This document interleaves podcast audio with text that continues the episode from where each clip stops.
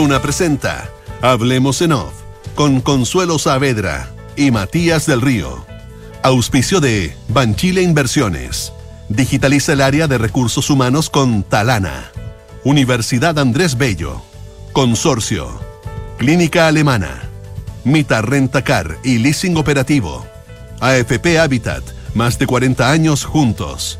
Santolaya, constructora inmobiliaria. Nuevos sabores llegan a Monticello y Asociación Chilena de Seguridad. Duna. Sonidos de tu mundo.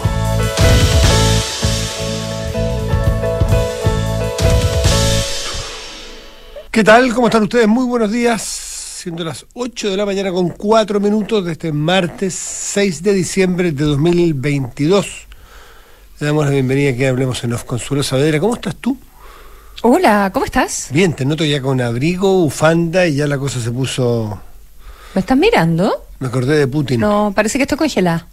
No, no sé, sé. pero me acordé de Cosas- Putin. cosas- cosas Congelada, literalmente. Literalmente, se te ve, se te ve, se te ve congelada. ¿ah?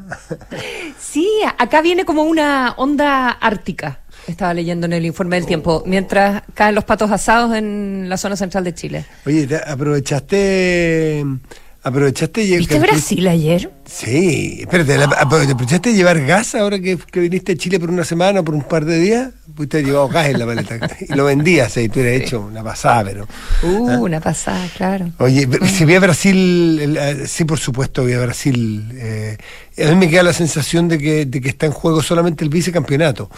Eh, exagerando, naturalmente, el fútbol tiene esas cosas que puede ser cualquiera, pero realmente la distancia que se ve del equipo, del equipo, el funcionamiento co- colectivo, es muy impresionante cómo juega, es como uni- eh, eh, consensuado, porque hay otro equipo, Francia juega estupendo, España se anda bien, puede andar muy bien, porque son cabros muy con poca experiencia, No, muchos de ellos. Pero, pero, pero estaban así como en los viejos tiempos. Impresionante, juego bonito. Las glorias a, de a antaño. todo dar. El juego bonito. Juego bonito a todo dar. Y yo nunca había visto sin burla. Y el baile así, El baile del entrenador. El entrenador bailando junto con todo, que alguien se lo puede haber tomado Me como encanta. burla. En el caso de ellos, no, porque ellos expresan su fútbol y su forma es así. En el, en la- en el relato, un- un- un- uno de los comentaristas decía que esto parecía como en el, en el punto 5 de, de Copacabana.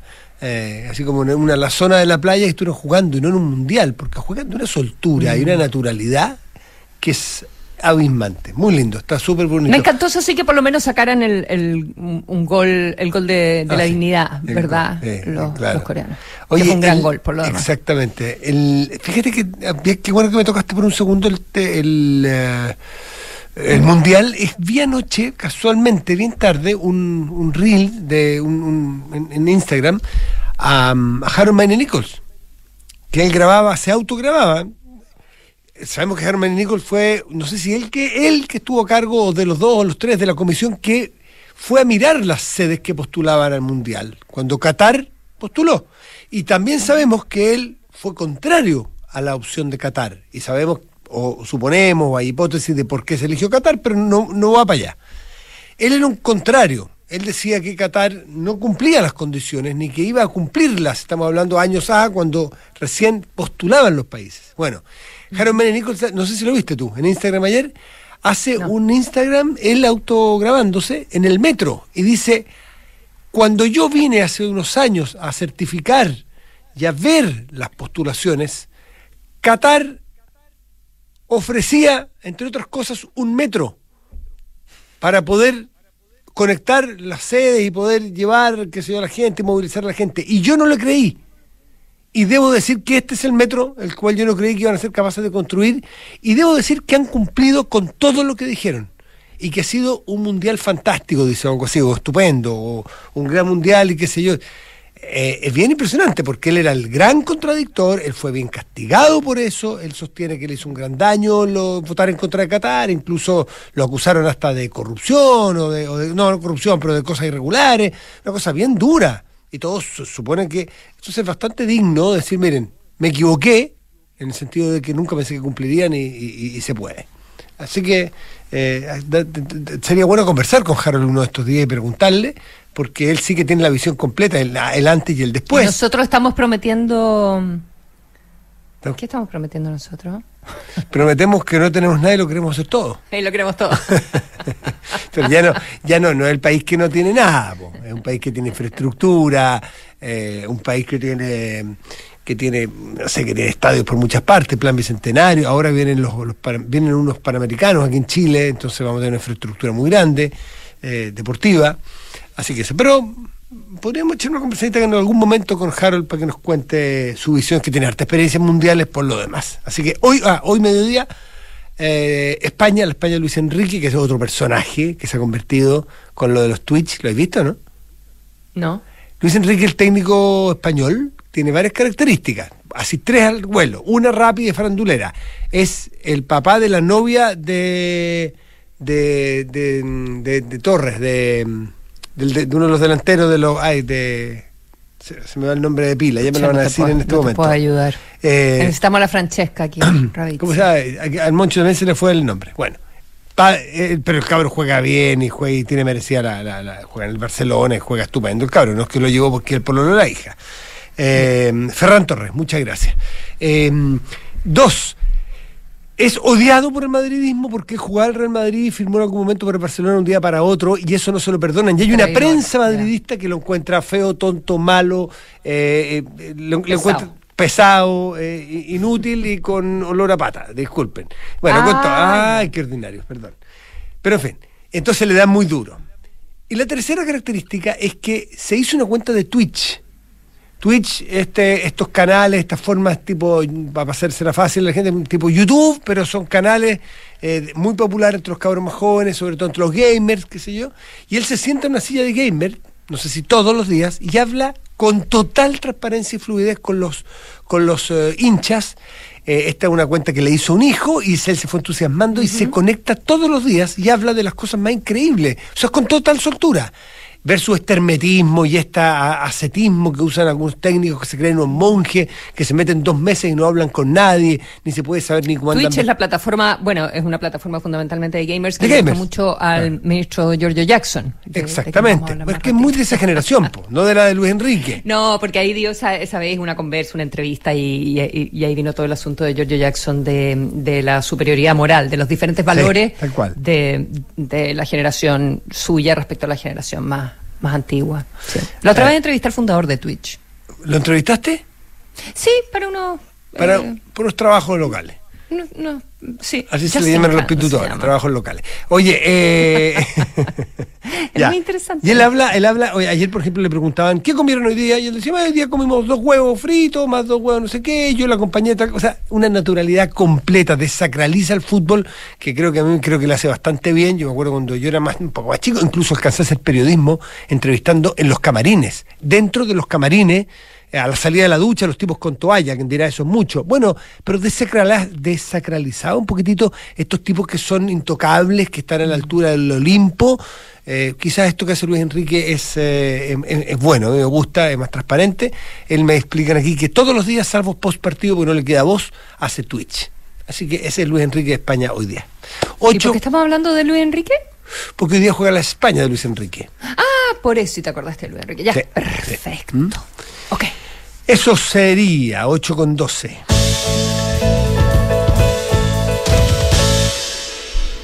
Em, constituyentes. Estaríamos, Estábamos ¿no? hablando con la Isa Caro. Ah. Eh, eh, ¿Parece o no? Estamos en la puerta de, mm, del horno, pero yo... o sea, de que van a llegar a un acuerdo, van a llegar a un acuerdo. No, no, nadie se puede imaginar eh, lo contrario, eh, y menos después de que el presidente se volvió a involucrar y que ha habido reuniones relevantes. Pasó el fin de semana, se juntaron ayer, y ayer hubo eh, señales eh, donde nuestro entrevistado, por lo demás de ayer en la mañana, ¿verdad? El presidente de Convergencia Social, el, el diputado Diego Ibáñez, que es el partido del presidente, eh, también jugó un, un rol eh, bastante fundamental, hizo ahí de eh, estafeta con, con, con la moneda y abriéndose eh, de alguna manera, la pregunta es cómo y cuántos, ¿ya? A la mixtura a que entren eh, los llamados expertos, ¿ya?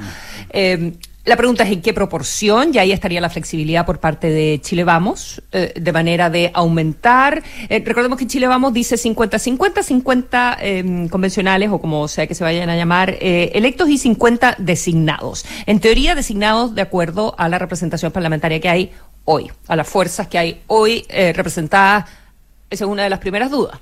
Eh, mm. representadas donde en el Parlamento completo, solo en el Senado, en la Cámara. Ahí viene la, ahí viene la cuenta corta de cómo voy a, el CBA. Sí, pues. Cómo voy exactamente. Eh, pero estaría, se, habría abierto, eh, entonces Chile vamos a que aumente la cantidad de eh, convencionales directamente electos, ¿ya? Y eh, el oficialismo se abre a incluir expertos.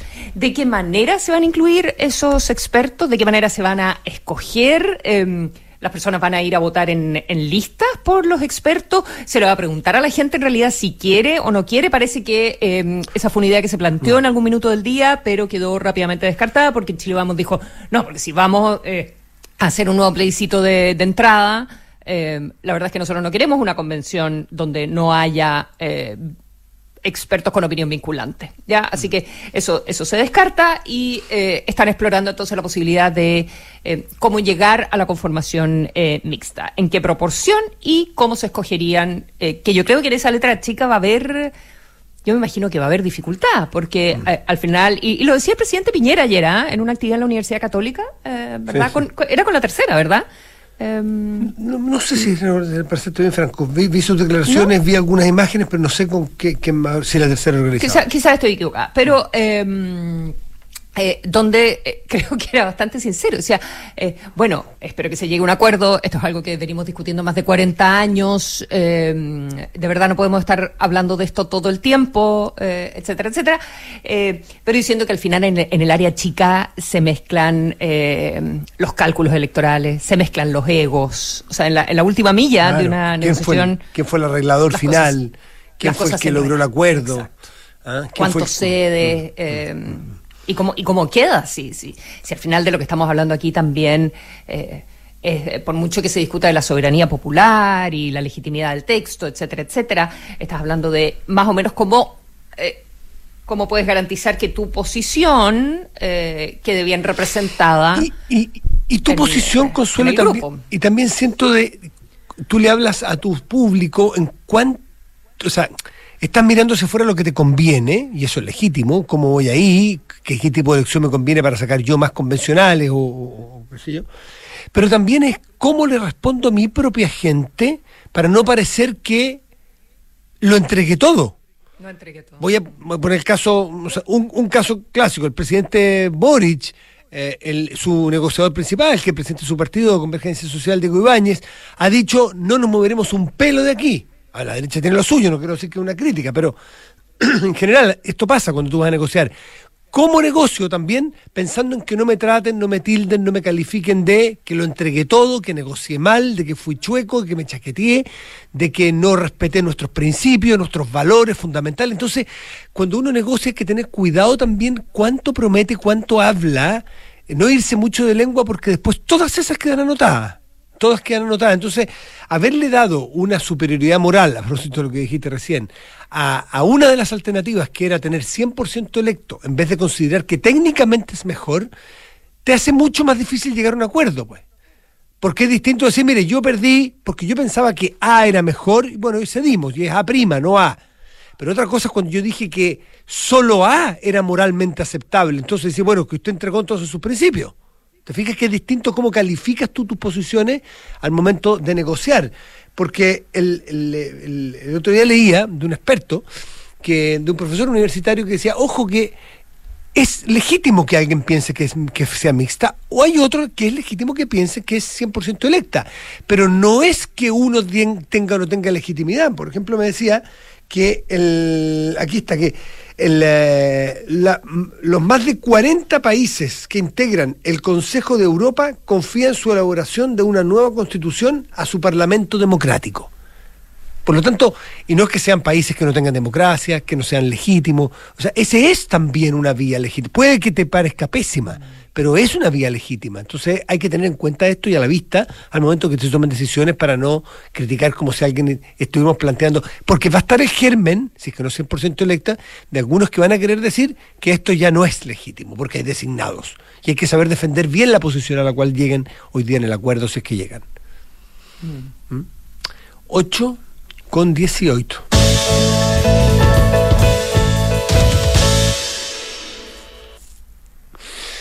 Eso es, es parte de los temas. Ah, te- Yo había planteado anoche en la pau- mini pauta que hicimos que hiciéramos algo de Argentina, pero Juan Pablo habló bastante profunda y amplia y. Oh, es que a mí se me cortó internet y no puedo ah, escuchar. ah, no, no estuviste. ah, se te le cortó la. Me le cortó, me le cortó la Eh, comunicación. Bueno, pero para, para hacer una- un resumen corto, hoy día es un día muy sensible en Argentina, no, del punto, no solamente desde el punto de vista judicial, sino también desde el punto de vista político. ¿Cómo que se cortó si yo te venía escuchando y tú aportaste incluso con algunos datos? Bueno, se te cortó la mitad. Ya, eh, sí. El- es un día sensible. Eso, eso, eso así, me gusta que te respondas. ¿Qué? sí, sí. Se te cortó la mitad, suele suceder. Y el, una conexión interrupta. El- y la- lo que ocurrió fue que eh, lo que ocurre hoy es que llegó el día. Llegó el día donde el- los jueces dirán eh, qué es lo que eh, qué es lo que lo que ocurrirá con Cristina Fernández, a quien la fiscalía Esto, son, esto es básicamente adjudicación de obras en Vialidad. el sur. Sí, este es ¿verdad? el caso Vialidad, que es puerta de entrada para otros cuatro juicios que tiene Cristina Mm. Fernández. Por ejemplo, si es que el, el tema de lavado de dinero, el caso Los Sauces o Tesur, que son los hoteles que tiene en el sur la familia de Kirchner, en el cual ahí algunos están los hijos también como accionistas. Por eso que es muy importante, no, los, no solo lo simbólico, sino que lo judicial y en la estrategia judicial, porque después podría venir, si es que se condena aquí, juicios por el lavado de dinero. Entonces, si, te, si a ti te comprueba la justicia de que efectivamente tienes un enriquecimiento ilícito por esta plata, después te dice, bueno, ¿y dónde está esta plata? Porque usted la adquirió. O yo puedo explicar mucho mejor por qué usted tiene ese hotel, que es Sur, que el cual pasa vacío, que tiene no sé cuántas miles de piezas, eh, en, en Santa Cruz, y que tenía convenios con Aerolínea Argentina y, y con otras empresas públicas cuando usted era presidente. En fin, es un lío y una maraña judicial enorme. Pero ¿qué es lo simbólico? Es que sea Cristina, la vicepresidenta, que es presidenta del Senado, en- en- en- por, por esa condición, eh, que tiene los fueros que tiene eh, y que tiene el poder que tiene, porque hoy día se habla mucho menos de peronismo, las nuevas, probablemente las nuevas generaciones crean que peronismo y, kirchnerismo es un sinónimo, y no es lo mismo, este es el Partido Justicialista de Perón, que es de los años 40, y esta es una facción, como las ha tenido otras varias, el, el peroni- el peronismo, pero esta es, de, es de un dominio absoluto y completo, ha tenido dos periodos de gobierno, más este que es semi de gobierno, que dirá que tiene el tercer periodo, o sea, cuatro, porque son uno Néstor, dos Cristina y este de, Alberto Fernández, y, que manejan la justicia, el gobierno, los gobernadores, y, bueno, y ellos sienten que este caso y los otros que están llevándose en contra de Cristina, el cual los fiscales, para los cuales los fiscales pidieron 12 años de prisión, eh, y, hoy día se sabe cuál es el fallo en definitiva, lo que ha preparado el gobierno, y cuando digo el gobierno no solo Cristina, digo los ministros, el presidente y toda la bancada y todos los, y todo el sector político del kirchnerismo duro, ha, ha dicho ya adelantado que va a ser condenada y que esto es lo que se llama lawfare. El lawfare en Argentina es un, es un concepto y un término que no es propio de Argentina, y estuve leyendo dónde viene, viene incluso de los, de los juristas australianos de los años 90, pero el lawfare es básicamente utilizar la justicia como un arma.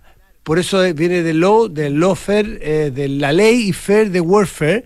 Ese es un, un- una- un concepto que se acuña para utilizar como un arma de guerra la ley. Y ellos encuentran que los jueces Oye. entonces están en contra de Cristina y que es parte de una guerra y no de un, con- no de un fallo judicial.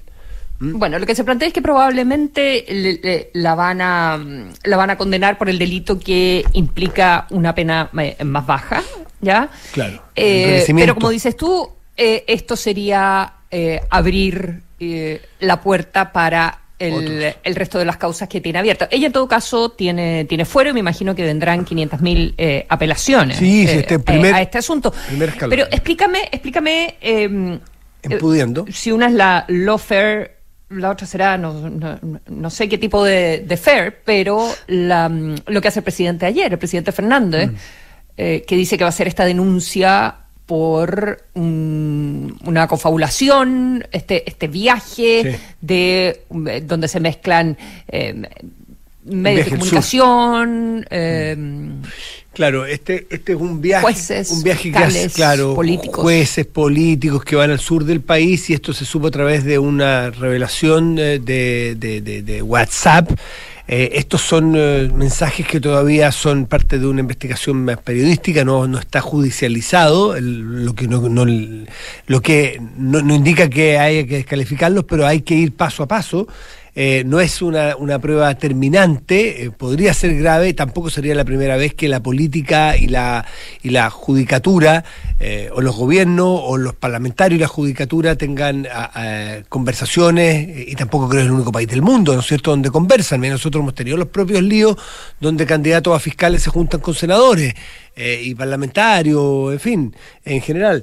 Pero claro, esto es, esto tiene tintes muy duros. De hecho, se habla de que se va a, a- denunciar a estos jueces, porque en- lamentablemente, si eso es parte del, del daño estructural que tiene la política argentina, es que la, la calidad institucional, la credibilidad institucional está por el suelo. Y ese es parte del problema. Cuando se vayan todos, era no solamente la política, es porque para muchos eh, Comodoro Pi, que es un término ah, que es la calle, es el lugar donde están los tribunales de justicia, donde un, un- un tribunal, así se le llama, eh, está prácticamente eh, cooptado por un sector u otro. Y hay, hay no es que tú veas un- una cámara de, jueces, sino que tú ves cuáles son los tuyos y cuáles son los contrarios. Hay una, hay una la, la, la- la fractura eh, de, de la Argentina eh, también pasa por los tribunales de justicia.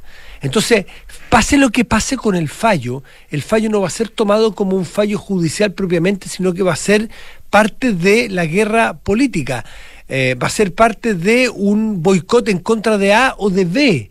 Eh, cuando se te echa a perder la credibilidad, cuando se te, cuando se te mina la- la- la- el prestigio, la legitimidad del Poder Judicial, eh, es un problema muchísimo más grave que un fallo y que una sola persona. Es un problema estructural, el Pero cual es- tampoco me parece una muy buena idea que vaya un grupo No, de no, no, no, no, eh, para nada, jueces invita, invitados por este eh, multimillonario Luis, que es como un conservacionista, Mm, que es británico y, y- y tiene grandes extensiones de tierra en el sur de, de Argentina, y eh, vayan eh, gente cercana a Macri, todos del gobierno de Buenos Aires. eh, de la reta, el gobierno de la reta y claro, es el gobierno de que Buenos vaya Aires. la gente, que vaya la gente de Clarín, que vayan jueces, que vayan fiscales. No, no, no, no es que no sea una buena idea. Parece una pésima idea y, y- y- y- se va a investigar. Solo que eh, lo que tienen que... y que se filtre y que se filtren Mm. eh, a- aparentemente a propósito de, de un hackeo, un, intento de de coordinación en, en un grupo de, de ellos, de Telegram o de WhatsApp. No, es no que sé. lo que dicen, no solo que los hackearon, hay algunos que señalan que, le, que les eh, plantaron conversaciones. Por eso es que te digo que es una revelación muy importante, que todavía no está judicializada y que va a tener que poner las pruebas sobre la mesa y, si- y- y probablemente haya, qué sé yo, haya repercusiones, de, de todas maneras. No sé, no se le quita ninguna validez. Pero ojo, porque esto es parte también de la guerrilla judicial. Eh, si eso tiene los méritos para una condena el día de mañana, los tendrá. Pero esto de vialidad y que Lázaro Báez, el, ex cajero de banco de Santa Cruz, que de la noche a la mañana llegó a tener eh, cerca del casi el 100% de los tratos de la vialidad, con miles de millones, eh, y que era cercano del no solo del riñón, sombra de Néstor Kirchner, tienen que efectivamente probar, y por qué cuando terminó el gobierno Kirchner, Lázaro Báez nunca más tuvo una empresa que consiguiera una licitación de obra pública, eh, hay antecedentes suficientes para determinar que al menos hay que juzgar. Entonces, y que por lo menos el juicio tiene razón de ser y que no solamente es parte del lofer. Eh, ¿Te fijas? Entonces, esto de mezclarlo todo, mezclar un viaje reciente de jueces y macristas y, y- y la prensa pro-macrista, como le llama el kirchnerismo, eh, Claro, esto pasó en pasó. octubre. Claro, pasa, pasó y se investigará. Pero ¿qué tiene que ver esto con eh, una investigación que se está llevando a cabo sobre eventual enriquecimiento ilícito y, y- y jefatura de una asociación ilícita, que es lo que la Fiscalía acusa a Cristina? Son dos cosas distintas. El mezclar todo y hacer de todo esto un país fracturado y un país donde estás en- en- entre blancos y negros, entre, entre los buenos y los malos, de un lado y otro, eso es, lo grave y lo estructural y es lo de largo plazo. Así que hoy, además, lo delicado es que va a pasar en las calles de Buenos Aires, ya están los piqueteros, ya está Juan Grabois con su gente afuera de Comodoro Pi, ya hay amenazas de, de cortes y de tomas, y de, y porque estiman que si a ellos les hacen la guerra a través de los jueces, ellos harán la guerra en la calle. Así que eso es lo delicado. 8 con 28.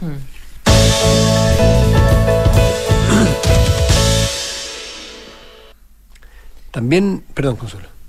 Sí, lo de la fiscalía Eh, no, es ¿también un tema. Es que también es un tema que la Corte Suprema actuó rápidamente y, respondió rápidamente a, la, a, las vacancias que se produjeron a los dos espacios, a los dos asientos vacíos en la quina. ¿Mm? Eh, bueno, resolvió varias cosas eh, la Corte Suprema. Resuelve no llamar esto a propósito del rechazo en el eh, Senado o la falta de, votos, que la práctica es un, es un rechazo, de, mm, del fiscal Morales para convertirse en la cabeza, en fiscal nacional, en la cabeza del Ministerio Público, lo que pasó a mediados de, de la semana pasada. Y resuelve varias cosas, entonces la Corte Suprema. Uno, no llamar a un concurso, o sea, no, no rebarajar todo, ¿ya? Porque una alternativa era decir, bueno, borrón y cuenta nueva, resetear. Eh, postulas, resetear, postulaciones nuevas, los que se quieran repostular, escuchamos a todo el mundo otra vez, volvemos a votar, conformamos una, una nueva esquina. ¿Ya? Eh, otra era eh, reemplazar eh, solo a una persona, ¿ya? reemplazar al fiscal Morales, que era el que había eh, escogido el Poder Ejecutivo para presentarlo ante, ante el Senado. Otra alternativa era reemplazar a dos, porque otro de los candidatos eh, había renunciado ya a, exactamente a la quina. Eh, una vez que había entrado en la quina, había dicho que por razones eh, de índole personal no, quería seguir participando en el, en el proceso y había toda una discusión si había hecho la renuncia o de qué manera, si el reglamento contempla la posibilidad de renuncia o no. Entonces, ahí también había una discusión que tenían que resolver eh, los Supremos que determinaron simplificar y apurar, ¿verdad? El, proceso, un poco también en la línea de cuidar las instituciones. Ayer la vocera de la Corte Suprema, Ángela Vivanco, em, se manifestaba también eh, preocupada por, por el mucho ruido que, eh, que había involucrado todo este, todo este proceso para un cargo que es eh, tan importante en la institucionalidad del país. Así que deciden actuar rápido y actuar de la manera más sencilla, que es reemplazar dos cargos, porque consideran que em, hay eh, ¿cuál fue el término que utilicé? Eh, derechos adquiridos mm. de mm, que en el fondo el proceso sigue estando abierto y hay derechos adquiridos de las personas que estaban participando y por lo tanto de, los candidatos y candidatas así que van a rellenar em, los dos cupos eh, que corresponde para tener nuevamente cinco postulantes, los tres em, que quedan, ¿verdad? más dos de los postulantes anteriores. Así que van a votar hoy, desde la hora de almuerzo y deberá ser bien rápido eso. Debe ser rápido porque cada uno, tiene dos votos. Claro, porque además ya los escucharon a las personas, el proceso está mm. hecho, es decir, es pescar el último tramo nada más del, de la decisión anterior. Y, vamos a ver si respetan los votos, si respetan los votos. ¿eh? O sea, los que, sí, fue en la quina el de 17, si se va a respetar, ah, si se va a respetar los 17. otra vez el de 17, o si la Corte Suprema va a votar, o los, los 20 Supremos van a votar igual ahora, y uno entonces podría suponer que los dos que quedaron sexto y séptimo van a subir a cuarto y quinto. Pero es parte de lo, mm. de, lo que hay que ver, estamos haciendo hipótesis nada más. ¿Mm? Mm, buena pregunta, porque si tú ya no tienes a eh, Morales, a quien le dieron 17 votos en su minuto, ¿a quién le das ese voto? Mm. Ahí puede variar, claro, ahí puede variar. Por ejemplo, Patricia, Patricia Muñoz, ¿no es cierto?, la defensora, sacó dos votos. Claro, pero... Se empató con varios otros. Hay, varios de tres, varios de dos. Eh, ¿Cuál es el que quedó inmediatamente fuera de la quina? Si fue por mayorías. Eh, y eso, ¿van a tomar votos de Ríos y de, y de Morales? y la que tenía dos puede sacar cuatro, el que tenía tres puede sacar seis, o, en fin, en fin. 8 con 32.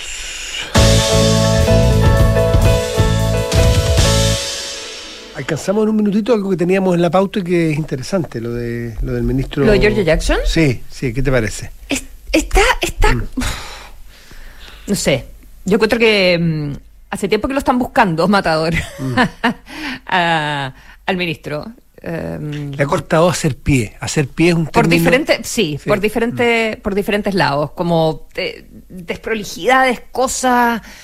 Em, actitudes, actitudes le acusan actitudes de muy arrogantes y muy de superioridad moral. Y por eso le ha costado hacer pie en la política haciendo gobierno Giorgio Jackson, que es un líder que de larga data ya y de los grandes líderes de esa, de esa generación eh, y que todo el mundo lo considera un tipo técnicamente muy preparado y todo, pero con, con dificultades en el relacionamiento. Y eso le ha costado claro. Claro. Incluso le costó Y- el puesto el primer- la primera vez. Le, le costó el puesto inicialmente y, o sea, ser, ser parte del núcleo duro del comité político eh, en términos eh, formales a través de- del ministerio que lleva las relaciones con, con el Parlamento. Y, y siento que ahí quedaron, eh, quedaron muchas heridas que ahora le están eh, cobrando eh, la, la cuenta, ¿verdad? Está con, con dos temas eh, abiertos eh, que a mí, bueno, habrá que ver qué otros antecedentes eh, hay, pero la verdad es que no me parecen del otro mundo lo- los temas. Por eso decía como desprolijidad, de- pero, pero son esas cosas que de pronto pueden crecer y se pueden convertir primero en una interpelación o pueden terminar en una denuncia ante la justicia o pueden terminar en una acusación constitucional. Las dinámicas políticas eh, son, son difíciles a veces de anticipar, ¿verdad? Y una tiene que ver con eh, que sacan de su puesto a una Ceremi de eh, Desarrollo Social de la región metropolitana. Patricia ¿ya? Hidalgo, militante Patricia PPD. Hidalgo, y inicialmente mm, y ella sale como en buenos términos, por lo menos agradece en redes sociales la- el trabajo, la oportunidad de haber colaborado con el presidente, ta, ta, ta, ta. Eh, mm, eh, pero luego, en, en una entrevista con un medio de comunicación, ella en realidad eh, dice que eh, sale porque le- la presionaban para, para los votos. ¿Ya? Para aprobar como Ceremi, aprobar determinados proyectos. Como Ceremi, en la, claro, en, la- en, eh, eh, tú votas como, como, en, como en los... eh, En representación del gobierno. En los gabinetes regionales, Claro. el gabinete regional, ¿verdad? Y eh, temas de planta de tratamiento, entonces que había tenido como eh, entreveros con la delegada metropolitana, eh, ¿verdad? Con, eh, con, Taza, eh, con Taza Martínez y eh, también con... Con otros Ceremis. O con, Con- con otras. otra- sí, con otra y con la, perdón, con la subsecretaria. de, de- de ese ministerio. ¿Ah? Exactamente, de Peralta. desarrollo, de desarrollo social y que mm, eh, por esas diferencias finalmente se había cortado el hilo, ya que recibía presiones. Ese fue como el, como el término. Y, Y palabras luego se sacan palabras. que no. Palabras sacan palabras y el ministerio le mandó a decir que en realidad eh, no la habían sacado por eso, ni mucho menos, sino porque no había actuado con la... eh, eh, Por con desentenderse, dijo el ministro Jackson, por desentenderse de una acusación de violación, de la cual debió denunciar en su Claro. momento. que Y no ahí había actuado con la diligencia con la diligencia que correspondía en una situación de violación que había eh, que había ocurrido en una institución que finalmente estaba bajo su dependencia Exactamente. ¿ya? Eh, y, y bueno esto esto Toma otra cara, toma otro color, montón- pues. toma otro color deja un montón de, de dudas que la verdad es que va, mm, va a tener que salir a, explicarse de mejor manera. ¿ya? Y, y el otro asunto es la suspensión, pero el ministro Jackson ni, ni el ministerio ha querido hablar y han dejado eh, todo a través del servicio Mejor Niñez. Eh, que la, la separación de- del Sename, ¿verdad? Del antiguo eh, que se preocupa de los niños vulnerados, y mm, eh, es la suspensión de los programas de atención y acompañamiento para eh, los menores vulnerados, y eh, la encargada del servicio eh, salió a hablar ayer de una entrevista en Exante, aclarando, y mm, porque decía, pero ¿cómo esto se va a suspender y, y- no se van a poder, estamos a final de año, no se van a poder adjudicar los dineros, los niños van a quedar sin atención, las listas de espera son eternas, ¿qué va a suceder? Y dijo que existía alguna denuncia en los términos en que se habían hecho algunas de las adjudicaciones y que estaban volviendo a adjudicar todo, pero aseguró la encargada de Mejor Niñez que esto no, no, no se iba a atrasar, ni mucho menos, pero agrega también un, un ruido, una desprolijidad, y, y me parece que el ministro, al ministro Jackson, como decía al comienzo, lo, lo buscan por diferentes razones, digamos. Em, Claro, y, y cuando a ti en política te, te están... Es como que tú pierdes el equilibrio. eh, por eso el término Claro. hacer pie, que no sé de qué, de qué disciplina viene, pero es como Mm. cuando no logras estabilizarte, ¿no es cierto? Eso es mejor. más técnico, eh, no te permite eh, echar raíces y no te permite hacer una gestión larga. Claro. Eh, estás más bien permanentemente preocupado de tu defensa que de tu pega propiamente. Entonces eso eh, es un daño que se ha vuelto permanente en en- en- para Giorgio Jackson, que, que nuevamente lo tiene... que desarrollo social ya le habían, ya le habían quitado originalmente todo lo que tenía que ver con la Araucanía, con la coordinación del, del buen vivir, ¿verdad? Tal cual. Así que, bueno, vamos a ver cómo se reinventa. Un, un hombre joven, con muchas capacidades técnicas y con bastante Sí. experiencia. Por lo tanto, no será la primera vez que vemos a, a ministros o a políticos tambalear o- o desestabilizarse. eh, y George Jackson es un caso que nuevamente entonces en la Sí, palestra. un- probablemente esto por va, a pasar por algún tipo de interpelación o, no- o algo así, eso es lo que yo me imagino. Bueno, que- sí, sí, interpelación por lo bajo, si es que no viene Sí. la lógica que se ocurrió en el gobierno anterior, donde la oposición acusaba constitucionalmente a diestra y siniestra. Ya hemos visto algunas amenazas de republicanos, en algunos casos de hacer acusaciones constitucionales, en el caso de otros ministros, si es que no, si es que no fructifica algo de ese tipo. 8 con 38. Suma a tu equipo los más de 2,7 millones de trabajadores que ya son parte de la mutualidad líder del país, de una con la H, Asociación Chilena de Seguridad. Porque un buen inversionista busca números y no palabras, decídete hoy por un departamento Santolaya. No te lo pierdas, unidades con descuentos de hasta 26%. La oferta corresponde al edificio My Way, departamentos 106 y 208, sujeto a disponibilidad. Y la Comisión Nacional de Acreditación resolvió acreditar a la Universidad Andrés Bello por un periodo de seis años en todas las áreas, incorporándose así al selecto grupo de universidades clasificadas con nivel de excelencia. Universidad Andrés Bello, calidad, compromiso y orgullo. Il Volo presenta en Gran Arena Monticello su nuevo disco Il Volo Sings Morricone, dedicado al gran maestro Ennio Morricone. Recuerda, Il Volo el viernes 3 de marzo en Gran Arena Monticello. Monticello, apuesto te va a gustar. Y el, si quieres un seguro de salud que te entregue protección y que te reembolse los gastos hospitalarios y de medicamentos ah, a consecuencia de un accidente, cuenta con Consorcio. Conoce los planes eh, de los seguros y solicítalos en consorcio.cl. Si te preguntas cuándo empezar una APB, es porque llegó el momento. Ingresa a banchileinversiones.cl, infórmate y comienza tu ahorro previsional voluntario. Hoy es siempre el mejor momento. Descarga y usa la aplicación Mi Inversión. Con ella podrás realizar operaciones en cualquier momento del día, revisar el comportamiento de tus inversiones en línea y acceder a recomendaciones y alternativas de inversión de forma 100% digital desde tu celular. Hazte cliente hoy mismo en banchileinversiones.cl. Banchile Inversiones. Inversiones digitales para todos. Il Bolo regresa a Chile con nuevo disco dedicado al maestro Ennio Morricone y su gran banda sonora. Il Bolo Live in Concert Tour. Viernes 3 de marzo, 21 horas, Gran Arena Monticello. Entradas por topticket.cl. Il Bolo Sings Morricone. La entretención está aquí. Descúbrela en granarenamonticello.cl. Comprometidos con la promoción del deporte para la formación integral de las personas, Universidad Andrés Bello será la casa de estudios que más deportistas de alto rendimiento presentará en los Juegos Panamericanos y para Panamericanos Santiago 2023. Un orgullo para nuestra universidad y para nuestros más de 100 estudiantes y deportistas de alto rendimiento que con enorme esfuerzo y compromiso compatibilizan exitosamente la práctica de su disciplina con sus estudios. Universidad Andrés Bello. Calidad, compromiso, orgullo. En la Asociación Chilena de Seguridad abrimos nuestras puertas para entregar salud no laboral a pacientes FONASA e ISAPRE. Accede a un servicio de salud mental vía telemedicina, atendido por psicólogos, apoyados por psiquiatras y médicos generales en caso de ser necesario. ¿Y si me siento sobrepasada emocionalmente? Igual me puedo atender en la H. Sí, puedes. Agenda tu hora en h.cl slash salud. Asociación Chilena de Seguridad. Nadie cuida mejor a los trabajadores de Chile y sus familias. Servicios disponibles solo para mayores de 18 años. Las mutualidades de empleadores son fiscalizadas por la Superintendencia de Seguridad Social. www.suceso.cl En Mita Rentacar y Leasing Operativo somos mucho más que autos para disfrutar. Somos mucho más que flotas para las industrias que mueven el país. Somos servicio de excelencia y seguridad. Somos innovación y cuidado por el medio ambiente. Además, somos referentes en la movilidad para empresas de norte a sur, como también para las personas que hacen de su vida un constante movimiento. Mita Rentacar. Elige tu destino. Nosotros te llevamos. Visítanos en mita.cl.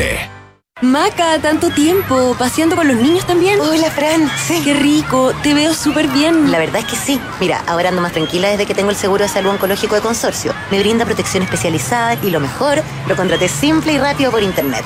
Contrata un seguro de salud con protección especializada en el tratamiento de cáncer desde 8,660 pesos mensuales. Conoce nuestro seguro oncológico y protégete ahora. Solicítalo online en consorcio.cl. Valor calculado en base a UF 1 del 11 del 2022. Esta información es resumen de las condiciones generales del POL 3 2017-0050. El riesgo es cubierto por Consorcio Seguros Vida. Precio para personas entre 18 y 54 años. Infórmate más en consorcio.cl. Termina el año con números azules. Haz hoy una gran inversión. Aprovecha departamentos con hasta 26% de descuento y muchas oportunidades más. Santolaya Constructora Inmobiliaria. 40 años de experiencia que dan confianza y aseguran calidad. Más de 60 proyectos habitacionales construidos y más de 10.000 familias que eligieron nuestro respaldo son tu mejor aval. Santolaya. Números, no palabras, para multiplicar tu inversión. Conoce más en santolaya.cl. Digitaliza los procesos del área de recursos humanos con Talana, la más completa y robusta plataforma para la gestión de personas. Gracias a los módulos de remuneraciones, asistencia y turnos, firma digital, desarrollo organizacional y reclutamiento y selección, Talana ha ayudado a las empresas a reducir sus costos operacionales. Únete a las miles de empresas que ya han digitalizado su área de recursos humanos con Talana. Conoce más en talana.com. ¿Aló, amiga? Pucha, no voy a alcanzar a juntarme. Vine a hacer un trámite y la fila está larguísima. ¿Te ha pasado? Elige Habitat. Más del 82% de nuestros clientes están satisfechos con el servicio recibido por nuestros canales de atención. En AFP Habitat llevamos más de 40 años trabajando para entregarte el mejor servicio. No lo perdamos. Defiende tu libertad de elegir. AFP Habitat. Más de 40 años juntos, haciendo crecer tus ahorros. Transforma la data en información y la información en oportunidades. Ahora podrás medir, controlar y gestionar el consumo energético de tu empresa de manera amigable y transparente. Presentamos la nueva sucursal virtual para clientes Colbún. Más que información, un panel de control. Accede desde colbún.cl. Sumemos valor, sumemos energía. Colbún. Hablemos en off. Consuelo Saavedra y Matías del Río están en Duna. Suscríbete a Mita Go y recorre la mejor temporada de tu vida en un cero kilómetro con todos los trámites incluidos y muchos más beneficios para ti. Elige tu plan con el plazo, kilometraje o pie flexible y disfruta además acumulando millas. Nuevos modelos 2023 ya disponibles. Suscríbete en mitago.mita.cl. En AFP Habitat lleva más de 40 años trabajando para entregarte el mejor servicio. No lo pierdan. AFP Habitat, más de 40 años juntos haciendo crecer tus ahorros. Dale un upgrade a tu salud con el seguro alemana Más Salud. Accede a coberturas en hospitalización de alto costo, hasta 50% de descuento en exámenes de diagnóstico ambulatorio y muchos otros beneficios. Conoce los seguros y contrátalos en alemanaseguros.cl. Ahorra tiempo y costos en la gestión del área de recursos humanos. Con Talana, dedícale más tiempo a tu equipo. Conoce más en talana.com. 8 con 46 minutos y tenemos al ex fiscal Manuel Guerra ya con nosotros. Eh, Manuel, buenos, buenos días. Gracias por recibir el llamado de Duna. Muy buenos días, Matías. Buenos días, Consuelo. ¿Consuelo? Muy buenos días. Um, en primer término, una evaluación eh, eh, general de eh, cómo se ha llevado adelante este eh, proceso de elección del próximo fiscal nacional, que deberíamos eh, conocer un, una- un- momento importante en el día de hoy, ¿verdad? Con la, con la nueva quina que proponga la Suprema. Yo la verdad que tengo un- una visión crítica del proceso. Creo que un proceso que no fue llevado. Habían ya precedentes de lo que fue el anterior proceso y creo que se aprendió poco. En primer lugar, eh, me parece que habiéndose mantenido el mismo proceso que se tenía la vez anterior, se pudo haber mejorado aspectos de este sin necesidad de modificaciones legales, sino que si hubiese habido mayor voluntad de quienes participaban en el mismo. En primer lugar, a mí me parece que es muy escaso el tiempo de 10 minutos como para recibir eh, la propuesta que va a ser un candidato fiscal nacional. Cuando uno postula un trabajo, eh, a mí me tocó entrevistar mucha gente para fiscal, para ayudante fiscal, para funcionario administrativo, y uno se tomaba en una entrevista, en una comisión más pequeña, con el candidato directamente interactuando, a lo menos media hora, 45 minutos, creo que eso es muy común en los trabajos. Me parece que para una propuesta de un cargo que va a durar ocho años, con la relevancia que tiene fiscal nacional, darse 10 minutos para escuchar a cada candidato es como no darse ningún tiempo. Creo que Sí, Manuel, proceso Pero pudo, la- haber, pudo haber cambiado. Sí, no, y de hecho la tendencia en otras áreas, en los pitch famosos, estos, cuando hay que hacer que sea, levantamientos de dinero, emprendimiento, eh, a veces son pitch de dos o tres minutos, que también es una forma de usted concentre exactamente cuál es el, el corazón de su propuesta, que, o sea, no está nada escrito al respecto, puede ser 45 como en tres minutos, alguien que puede con rapidez este, establecer eh, cuáles son las ofertas y las propuestas, solamente poner ese, ese antecedente. Sí, pero yo creo que aquí además era necesaria una mayor interacción. Se trata de una exposición formal donde un candidato da a conocer sus ideas durante 10 minutos sin ningún nivel de interacción con la Corte Suprema. Y esto es especial porque la propia Corte Suprema ha diseñado procesos con mucha mayor interacción, con mucho mayor escrutinio de parte de los ministros y de las distintas instancias del Poder Judicial para otros cargos del Poder Judicial. Yo sé de situaciones en las cuales para seleccionar ministros se genera una comisión, por ejemplo, en la Corte Suprema, que entrevista a los candidatos, que les escudriña respecto de distintas situaciones, que ve aquellos aspectos que son de su interés y que luego le propone un informe al Pleno y este en definitiva vota.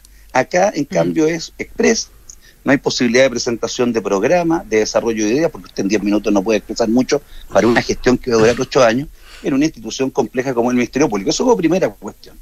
Eh, ¿Puedo, puedo, puedo hacer un punto, eh, Manuel, puedo hacer un punto ahí? Porque también me imagino que me, me- eh, me surgen dos cosas. Uno, que yo supongo que los Supremos, que no sé si será bueno o no, averiguarán, eh, digamos, por, por su lado, an- antecedentes de los candidatos también para poder eh, eh, tomar la decisión no solo basándose en la exposición de, de 10 minutos que, que tú describes. Eh, pero por otro lado, el hecho de que no se le hagan preguntas, me imagino que eh, se vincula con la idea de que no haya eh, presión, ¿verdad? Porque finalmente eh, los temas de los fiscales, eh, el, el trabajo de los fiscales en último término puede llegar a la Corte Suprema, ¿verdad? O sea, tú no, quieres necesariamente que, un ministro de la Corte Suprema o ministra de la Corte Suprema le esté preguntando eh, sobre fallos o, cosas a los candidatos. No sé cómo lo ves.